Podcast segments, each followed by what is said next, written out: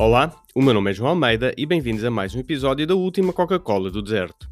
Hoje é dia 19 de novembro de 2021 e irei falar do caso da Cadelas Ventrada e a decisão do Tribunal Constitucional. No final, irei partilhar uma citação. Antes de ir diretamente ao assunto, não te esqueças de seguir o podcast, subscrever o canal e partilhares com os teus amigos. Espero que gostes.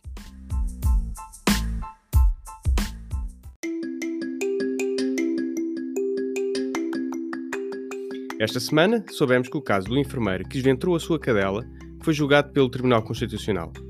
Nas notícias divulgadas, veio ao público que os juízes do Constitucional concluíram que a lei dos maus tratos dos animais tem disposições que violam a Constituição portuguesa. Não sendo uma declaração de inconstitucionalidade da lei, que faria o diploma cessar a sua vigência, abre um precedente no futuro quando se julgarem casos semelhantes.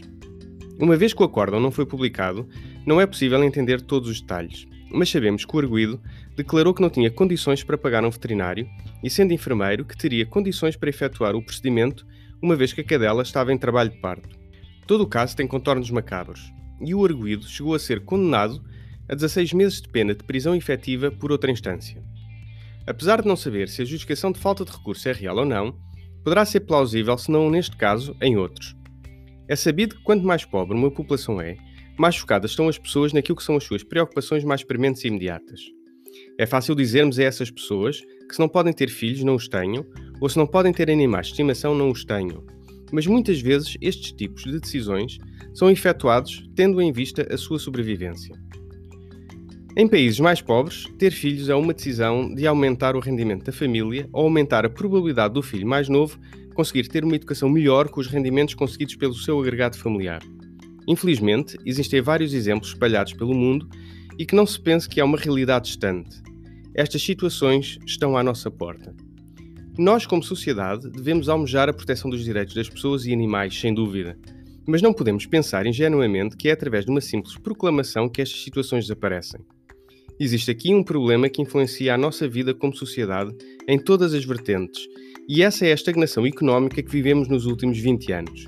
Sem desenvolvimento económico, situações de pobreza vão sempre existir, assim como as suas horríveis consequências. Em Portugal, a percentagem de pessoas com rendimentos inferiores ao limiar do risco de pobreza, mesmo recebendo pensões e outros apoios sociais em 2019, é 17,2%, enquanto na zona euro a média é 16,4%. É paradoxal que os que são mais vocais relativamente a todo o tipo de direitos sejam os principais responsáveis pelo maior período de estagnação económica da nossa sociedade.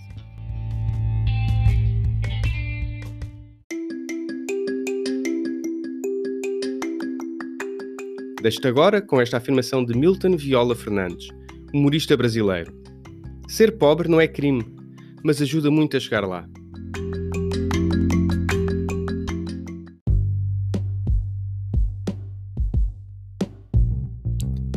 E assim chegamos ao final do nosso episódio.